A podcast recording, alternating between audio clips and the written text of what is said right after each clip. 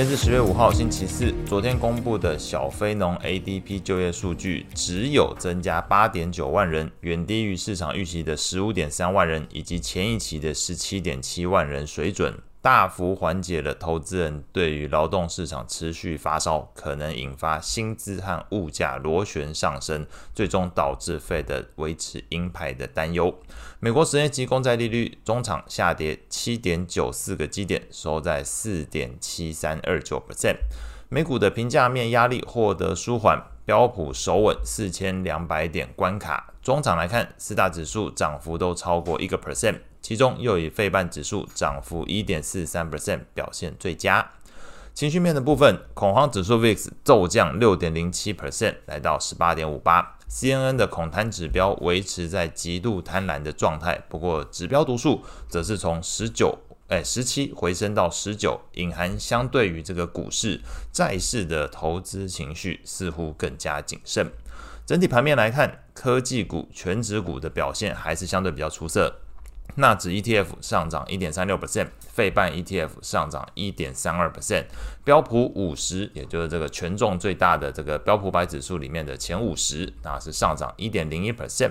反观这个中小型股、价值股表现相对比较疲弱，标普等权重 ETF 涨幅零点五七 percent。道琼 ETF 涨幅零点三一 percent，罗素两千的 ETF 涨幅只有零点零五 percent。那另外也观察到，由于整个市场对于中国今年的十一长假消费动能有所疑虑，那观察到昨天 MSCI 中国 ETF 是下跌零点七一 percent，应该说续跌零点七一 percent。中概股 ADR 组成的这个金融中国指数 ETF 也是续跌零点五三 percent，反映整个市场对于中国市场目前的情况还是保持一些疑虑。类股的部分，这个领涨上半年的非必需消费还有科技类股再度肩负起市场的一个期待哦。那昨天来看，非必需消费上涨一点九七 percent，科技类股上涨一点二五 percent，领涨股票包含特斯拉上涨五点九三 percent。甲骨文上涨二点四五 percent。个股消息的部分，传出有机构是下调苹果的投资评级，把它从这个优于大盘调降到与大盘相同。原因是认为苹果的评价面过高，并且认为美国市场的部分销量会放缓。那昨天苹果的股价一度下跌零点八 percent，但是中场是由黑翻红，收高零点七三 percent。后续值得关注的事项，目前观察到有两点哦。第一点是在于这个美国众议院议长遭到罢免之后。部分机构都推测，后续众议院还要再通过议案的难度提高。那这个十一月十七号，美国政府可能这个部门又要停摆的几率，目前来看，市场给出的几率是八十 percent，也就是认为众议院这事情出来之后，这个群龙无首，可能很难再通过一次呃这种议案法案再通过，所以可能会停摆。这个是目前第一点哦，市场看到的这个美国政府停摆的事情几率给出了八成的几率。那第二个则是在昨天。油价其实是重挫五点三七 percent，但是你在消息面会看到沙乌地阿拉伯跟俄罗斯是维持这个。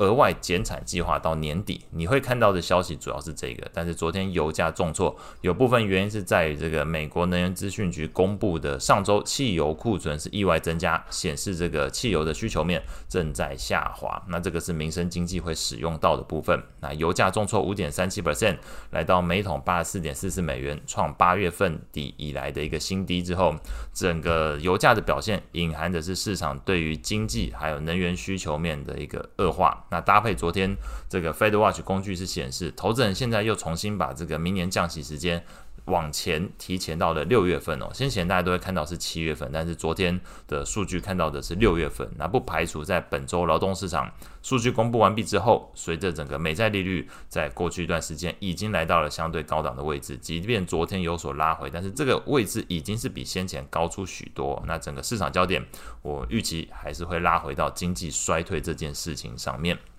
那美债利率的部分，昨天三十年期美债利率一度下跌八点六个基点，来到四点八五一 percent。十年期的部分一度下滑八个基点，那是下探四点七一六 percent。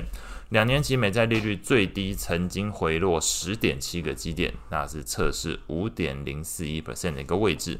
那伴随着利率从这个创二零零七年以来的一个高点处拉回，昨天的投资等级债 ETF LQD 上涨零点八七 percent。高收益债 ETF HYG 则是上涨零点五一 percent。外汇市场部分，美元指数小跌零点一九 percent，收在一零六点七九。欧元升值零点四 percent，来到一点零五。那备受瞩目的日元，昨天基本持平，收在一四九点零四。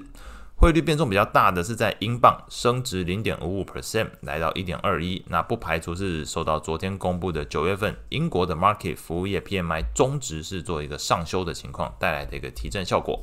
那这个加币昨天是贬值零点二二 percent，来到一点三七四附近哦。那可能是推测受到昨天油价重挫超过五 percent 的一个拖累所导致。那后续关注的事项主要还是礼拜五的这个美国非农就业数据表现。那以上是今天所有内容。祝大家有美好的一天。